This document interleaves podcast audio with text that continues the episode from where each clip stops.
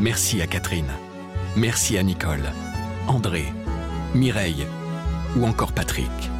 Merci à toutes ces personnes qui, grâce à leur legs en faveur du secours catholique, nous ont donné les moyens d'agir chaque jour pour les plus démunis. Sur la terre comme au ciel, continuez vous aussi le combat pour la fraternité en faisant à votre tour un leg au secours catholique. Demandez votre brochure leg auprès de Corinne en appelant le 0805 212 213 ou sur leg.secours-catholique.org. Pour moi, les agents funéraires, ce sont des gens qu'on voit sans les voir, au sens où on en a tous vu, les porteurs de nos grands-parents, de nos arrière-grands-parents, etc. Ils étaient peut-être très pros, ils étaient peut-être très gentils, mais n'empêche que ce jour-là, on est tout à notre douleur, et ce sont des silhouettes noires totalement interchangeables. Marie Boéton est journaliste à La Croix l'Hebdo. À l'occasion de la Toussaint, elle a choisi de suivre le quotidien de plusieurs agents des pompes funèbres dans la ville d'Orléans.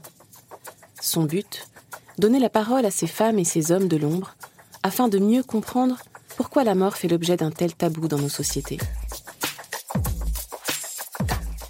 Dans ce podcast, un journaliste de la Croix raconte les coulisses d'un reportage, d'une enquête ou d'une rencontre, ce qui s'est passé avant et comment il l'a vécu. Vous écoutez l'envers du récit.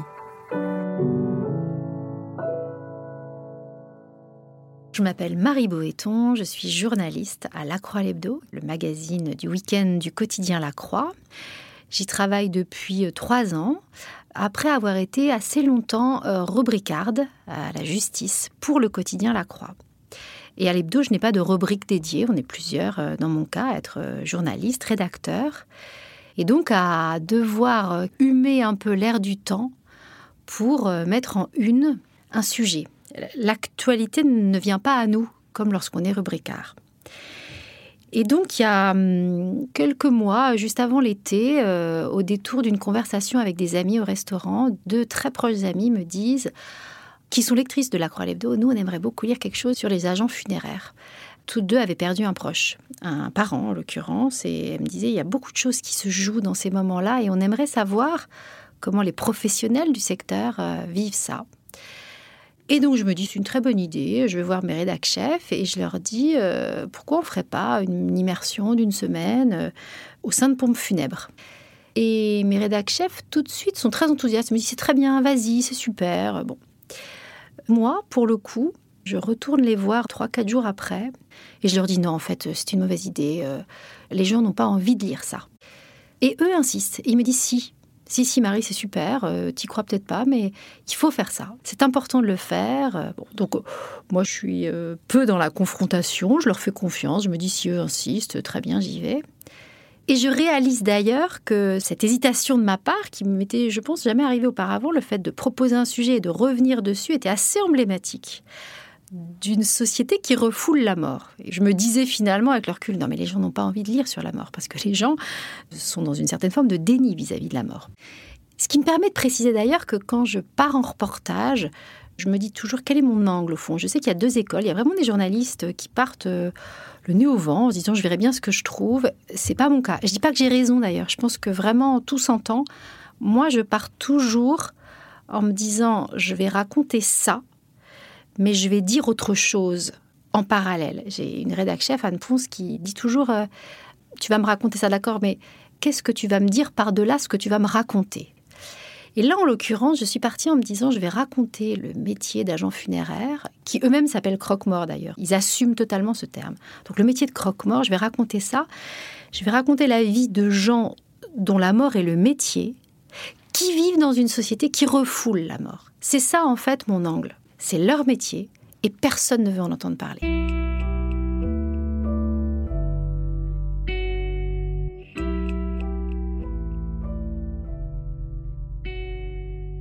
je décide de faire une immersion. La question se pose de savoir où. Il y a 4000 agences de pompes funèbres en France. Pourquoi l'une plus que l'autre? Là, c'est à nouveau, en parlant avec une amie, elle me dit, mais tu devrais euh, choisir une agence de pompes funèbres qui l'est depuis plusieurs générations. Je cherche de manière tout à fait aléatoire sur Internet. J'en trouve deux, une à Rochefort, une à Orléans. Je décide d'aller à Orléans. là, le patron de cette entreprise me dit très vite oui. Vous pourrez faire une immersion, vous verrez ce que vous voudrez, qui vous voudrez. Euh, j'ai toute l'attitude, ce qui est très important pour nous journalistes. Et donc, je décide de partir une semaine au contact de ces agents funéraires. Et donc je vais à Orléans, je loge à Orléans une semaine dans un petit hôtel du centre-ville. Et à partir de là, je vais graviter à la fois dans une agence du centre-ville qui accueille les familles une fois qu'elles viennent d'apprendre euh, la mort d'un proche.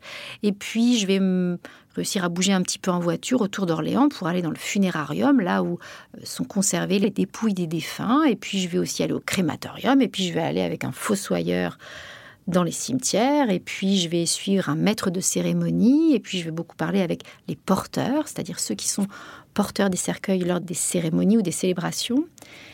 Et la question se pose assez vite quand on est au MAG comme moi, où on a la chance d'avoir 10 pages de dossiers. C'est très long, 10 pages, et donc très vite, la question de la scénarisation se pose. Autant quand vous avez une page, bon, vous racontez ce que vous voyez. Quand vous en avez 10, vous savez que la question de l'attention du lecteur va se poser et donc, moi, je me demande assez vite comment je vais faire pour capter cette attention. Il faut donc scénariser. Il y a plein de manières de le faire. Moi, souvent, je me dis, il faut que tu aies ou un personnage, ou une unité de lieu, ou une unité temporelle. Ou... Donc, très vite, je me dis, là, je suis en train d'interroger plein de gens. Comment raconter une histoire au lecteur qui fait qu'il reste un peu captif pendant dix pages et très vite s'impose l'idée qu'au fond, il faut que je raconte l'arrivée d'un défunt aux pompes funèbres et tout ce qui va se passer jusqu'à son inhumation ou à la crémation. Et donc je me dis, bah, toutes ces personnes que je vais interviewer, je vais raconter ce qu'elles font autour d'un défunt.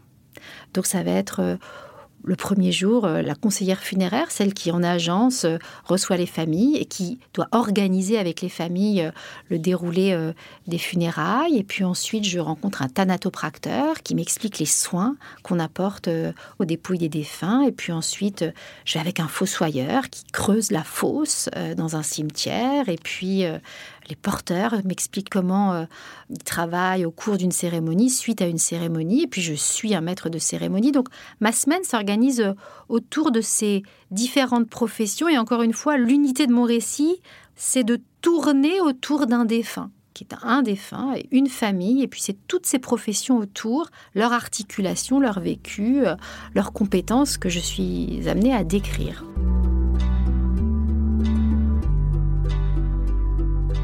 Donc j'y vais tous les jours, ça dure six jours. Le soir, moi, quand je suis en reportage euh, en région ou à l'étranger, j'aime beaucoup continuer à bosser le soir en lisant. C'est-à-dire que dans la journée, je fais du terrain et le soir, j'emmène toujours avec moi deux, trois bouquins de, sociologues, d'historiens, etc. Donc là, typiquement, le soir, je lisais euh, l'histoire de la mort euh, en Occident c'était une manière de mettre à distance ce que j'avais vécu dans la journée et de lui donner de l'épaisseur aussi. Je fais pas ça quand je fais du reportage euh, et que je suis amenée à rentrer chez moi parce que j'ai une vie de famille et que évidemment ça passe avant tout. Mais quand je suis sur le terrain, j'adore le soir rester immergée dans ce que je fais en fait. Et là, en l'occurrence, pour ce reportage, euh, c'est poser la question de ma pratique journalistique. À deux moments, et je pense que ça ne m'était jamais arrivé, et ça fait euh, 20 ans presque que je suis journaliste, la question s'est posée de savoir jusqu'où je devais me livrer moi-même. C'est-à-dire que quand on est journaliste, on n'est évidemment pas le sujet de son enquête, on décrit ce qu'on voit, on transmet ce qu'on nous raconte, et puis on le remet en perspective, intellectuellement, sociologiquement, historiquement, anthropologiquement, bon bref.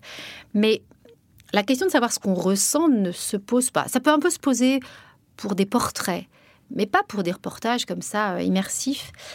Et là, en l'occurrence, j'ai eu deux moments assez forts dans ce reportage où la question s'est posée de savoir si je devais me mettre en scène. Alors, se mettre en scène, c'est pas tout un paragraphe. En l'occurrence, c'était une ou deux phrases, mais quand même, ça m'a questionné. Le premier, c'est euh, la première fois que je suis confrontée à, un défunt.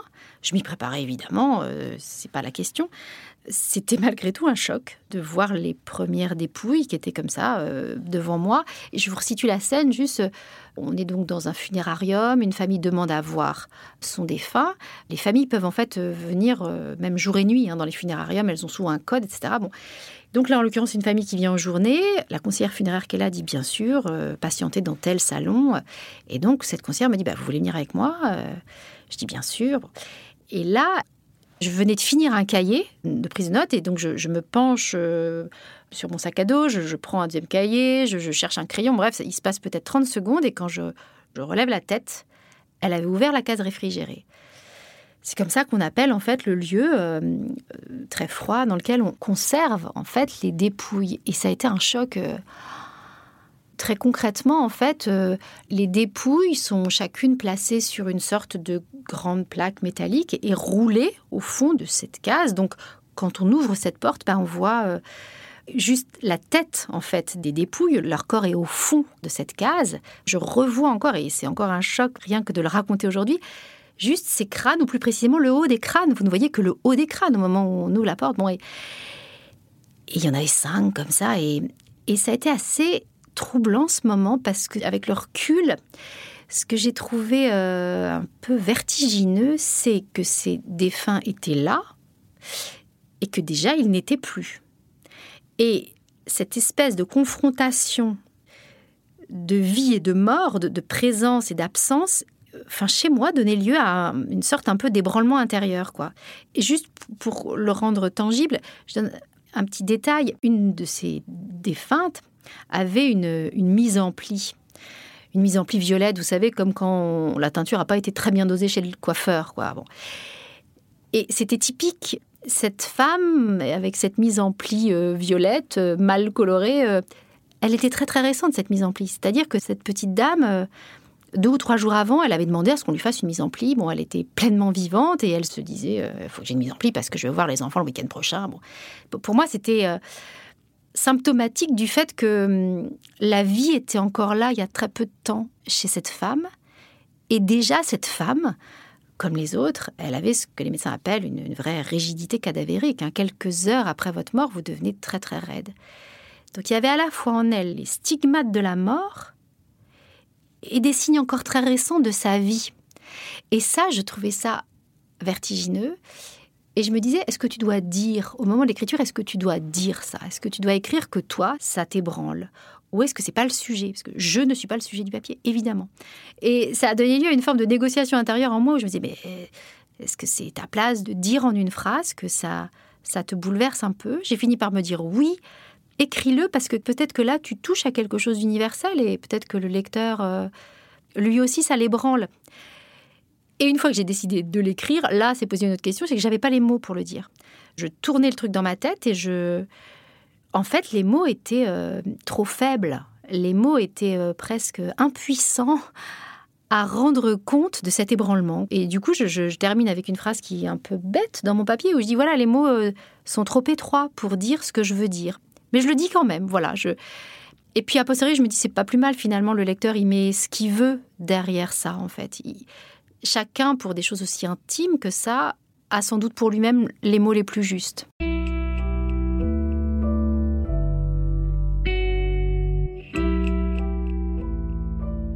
Et puis il y a eu un deuxième moment, euh, j'étais dans un crématorium. C'est extrêmement violent le moment où un cercueil comme ça est englouti par l'appareil crématoire. Et là, le, crématiste, c'est comme ça qu'on appelle euh, les agents qui travaillent dans les crématoriums, me dit très gentiment, alors venez, je, vous emmène derrière, vous allez voir techniquement, etc. Bref, donc m'emmène dans la salle derrière. Et là, je le vois, il regarde au travers des œilletons, etc. Si, comme il dit, tout se consume normalement. Et derrière lui, il y a des poubelles des poubelles qui accueillent ce qui ne font pas. Et ce qui ne font pas, ce qui ne se consume pas, c'est les clous du cercueil, c'est enfin les vis plus précisément, c'est aussi euh, les prothèses de hanches, de genoux, des jambes. Et, derrière lui, il y a ces poubelles de tri, quoi, de tri sélectif. Et, et là aussi, j'ai été euh, assez ébranlée par cette image, en fait. Et il m'est arrivé un truc qui ne m'est jamais arrivé en reportage quand vous êtes en reportage, en fait, vous devez être. Enfin, moi, j'essaie d'être à fond une éponge, c'est-à-dire que non seulement j'écoute le mec qui me parle, mais en plus, j'essaie de voir en même temps tout l'informel, les non-dits, l'intonation de la voix, l'atmosphère autour, etc. Bref, donc on est hyper concentré quand on est sur le terrain. Et là, tout d'un coup, je bug, c'est-à-dire que je n'entends plus, je ne l'écoute plus. Je bug au sens où je reste fixé sur ces poubelles qui, pour moi, sont d'une extrême violence. La personne qui était en train d'être euh, crématisé. Je l'avais vu avant, j'avais vu sa dépouille, j'avais vu la mise en bière, et je me disais, et là, dans une heure, ça prend en gros une heure, une heure et quart, une crémation. Là, je me dis, en fait, bientôt, il y aura dans cette poubelle-là la prothèse de ce monsieur. Et, Et là aussi, je, me suis dit, est-ce que je dois dire au lecteur, au moment d'écrire mon papier, est-ce que je dois lui dire que là, je, n'écoutais plus ce que me disait ce monsieur? Je, je sais très bien, il était en train de me dire, voilà, il faut que ça aille à 1200 degrés, si ça va à 1300, il y a un problème, c'est dangereux parce que tata, mais en fait, j'étais plus là. Et pareil, je me suis dit, au fond, bah oui, faut dire qu'à ce moment-là, je suis pendant une ou deux ou trois minutes, j'étais euh, ébranlée et je n'étais plus euh, capable d'entendre ce qu'on me racontait.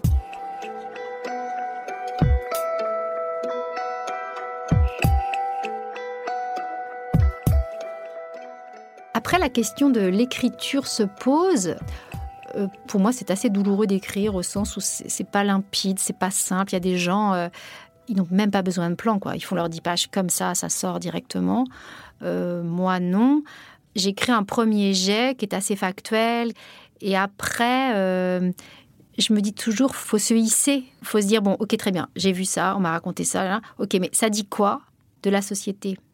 Ça dit quoi de l'époque? Ça dit quoi de notre regard, en l'occurrence là, sur cette profession?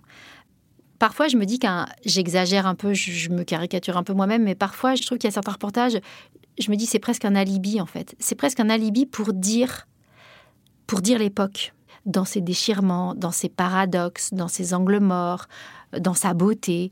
Et donc, moi, j'ai toujours deux moments d'écriture, quoi. Un moment assez factuel et puis un moment où euh, pour chaque paragraphe, moi j'appelle ça visser un paragraphe, mais c'est pas du tout pro de dire ça. J'ai pas fait d'école de journalisme, c'est c'est comme ça que je me le dis à moi-même. Mais ça doit pas être vain un paragraphe. Ça doit dire quelque chose des gens face auxquels on est, de d'une époque, de la société dans laquelle on vit. Bon, et donc moi j'ai toujours cette espèce de double mouvement où je me dis bon, intellectualise, problématise, euh, voilà. Par ailleurs, dans l'écriture, moi, je, trouve qu'il y a quelque chose qui est assez particulier qui n'est pas très facile à, à assumer, je vais dire. C'est que quand je suis sur le terrain, j'essaie d'être le plus empathique possible et aux gens et aux situations et à l'atmosphère, vraiment être dans le, l'écoute au maximum. Et en revanche, dans l'écriture, je suis assez dure, je suis assez, euh, j'ai presque envie de dire, intraitable, au sens où je me dis, va falloir que tu trappes plein de choses si tu veux garder un récit, une cohérence, une unité temporelle, une unité, il y a plein de gens malheureusement que tu as interviewés qui étaient super et qui ne vont pas être présents dans ton papier. Dans ce papier-là, très concrètement, je crois qu'il y a sept personnes qui interviennent dedans, ce qui est déjà beaucoup. Et j'ai repris mes notes, j'en ai interviewé 16 des personnes. Donc ça veut dire qu'il y a beaucoup de personnes qui m'ont donné du temps, qui m'ont dit des choses passionnantes, mais qui, vu le scénario que je retiens, pour l'attention du papier, ben, n'y figure pas. Je, prends un exemple très concret. Il y a une conseillère funéraire euh, qui s'appelle Clémentine Serré qui m'a super bien accueillie, qui était passionnante et qui m'a vraiment expliqué des choses très fines sur, euh, sur les contrats obsèques. Ben, elle n'est pas dans mon papier. Elle n'est pas dans mon papier parce que c'est pas mon angle. Mon angle, c'est que je suis une défunte et toutes les professions qui tournent autour. Et du coup, voilà, il y a une sorte de hiatus entre une écoute maximale sur le terrain et au moment de l'écriture, la nécessité, selon moi, d'angler énormément les choses et donc malheureusement de devoir trapper des moments qui en fait sont très beaux et qui d'ailleurs souvent je me dis tiens ça ce serait un autre papier. Bon, ça peut donner euh, lieu à d'autres articles en effet.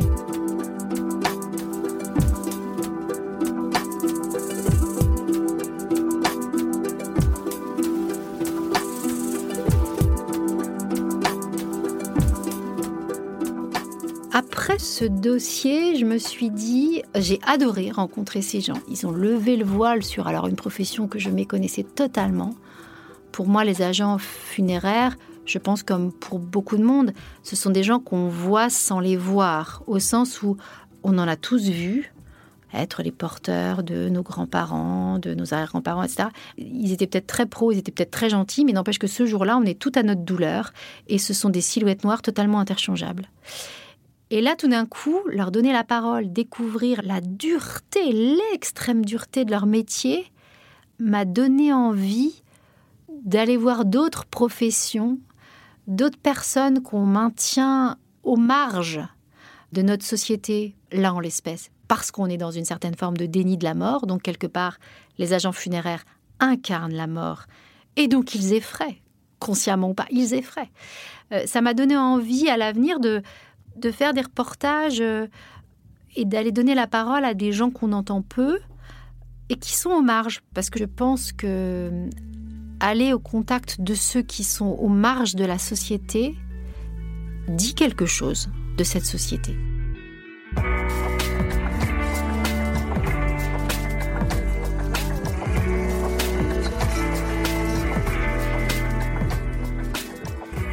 Vous venez d'écouter un épisode de L'envers du récit. Vous pouvez retrouver le reportage de Marie Boéton sur le site et l'appli La Croix. Le lien est disponible dans le texte de description. N'hésitez pas à partager cet épisode et à vous abonner à notre podcast. L'envers du récit est à écouter sur toutes les plateformes, sur le site et l'appli La Croix.